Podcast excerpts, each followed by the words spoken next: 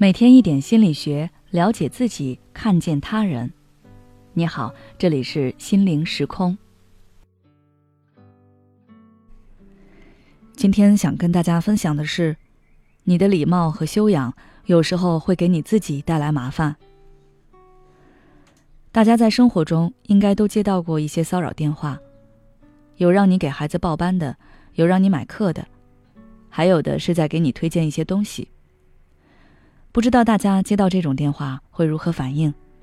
是礼貌听完对方的话表示感谢，然后再拒绝，还是直接挂断呢？我有一个朋友以前就是做这种电话销售的，他对我说：“其实他们这些电话销售很希望那些没有购买需求的人直接挂断电话，因为老板有时候会审查销售们和目标客户的通话录音。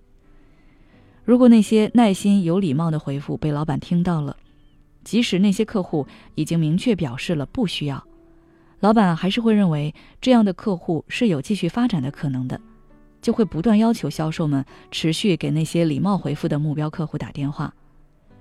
而那些一接通，销售们刚表明来意就被挂断，甚至被客户痛骂一顿的电话，反而会被老板放过。其实，这种情况在生活中也不少，比如说。走在路上，我们经常会遇到一些发传单的人。面对这些发传单的人，如果你礼貌地说“不用了，谢谢”，你会发现他们缠着你的几率要比缠着那些直接面无表情拒绝的人高得多。而之所以会出现这种情况，有以下两个方面的原因：一是你的礼貌被对方误解了。情绪社会信息模型指出。在一些协商情境中，人的决策行为会受到对方情绪表达的影响。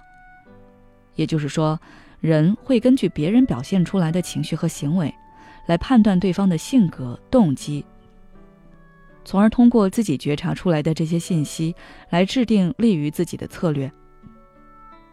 所以，当你对那些发传单的人表示礼貌拒绝的时候，对方会根据你的语气、表情。来判断你是一个温柔礼貌、相对不容易拒绝他人的人，由此认为这么有修养的人，那我再过分一些，他应该也不会生气，说不定还能同意我的推销。于是就有了进一步的纠缠。二是你脱口而出的谢谢，让对方产生了错觉。当我们拒绝他人的推销时，总是会下意识的在拒绝之后说一句谢谢。这个谢谢对你来说可能就是随口一说，但是这种感谢很可能会让对方觉得自己真的做了对你有益的事情。他们会这样想：你要是不想要，你直接拒绝就好了。我费了那么多口舌，结果只有一句谢谢。基于这种心理，他们会产生我吃亏了、努力了却没有回报的错觉，于是更加想要从你身上索取回报。经过以上的分析，大家是不是想着以后在生活中要多摆摆臭脸，少对别人说谢谢，少对别人表示自己的感激？其实也不用那么极端。上面我们所说的问题，一般只会出现在有利益竞争的买卖关系中。在这种情境中，我们要谨慎表达自己的感谢，也尽量避免习惯性的用谢谢来表示自己的礼貌和修养。当发现别人在利用你的好意时，要明确而坚定地表明自己的态度，做一个边界清晰、懂得拒绝的人。而在日常生活中，我们不必如此谨慎，尤其是在与他人合作的时候，表达感谢可以快速拉近双方之间的距离，促进人际关系的发展。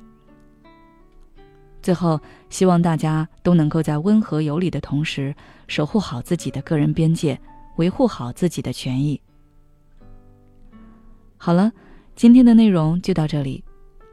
如果你想了解更多心理学相关知识，欢迎关注我们的微信公众号“心灵时空”，后台回复“学会拒绝”就可以了。也许你有很多话想要倾诉，但是没有人听，或者愿意听的人却不懂你。你感到委屈、无奈，还有心累。如果你想要改变自己的生活，那你可以微信关注我们的公众号“心灵时空”，回复“咨询”就可以体验十五分钟的心理清诊了。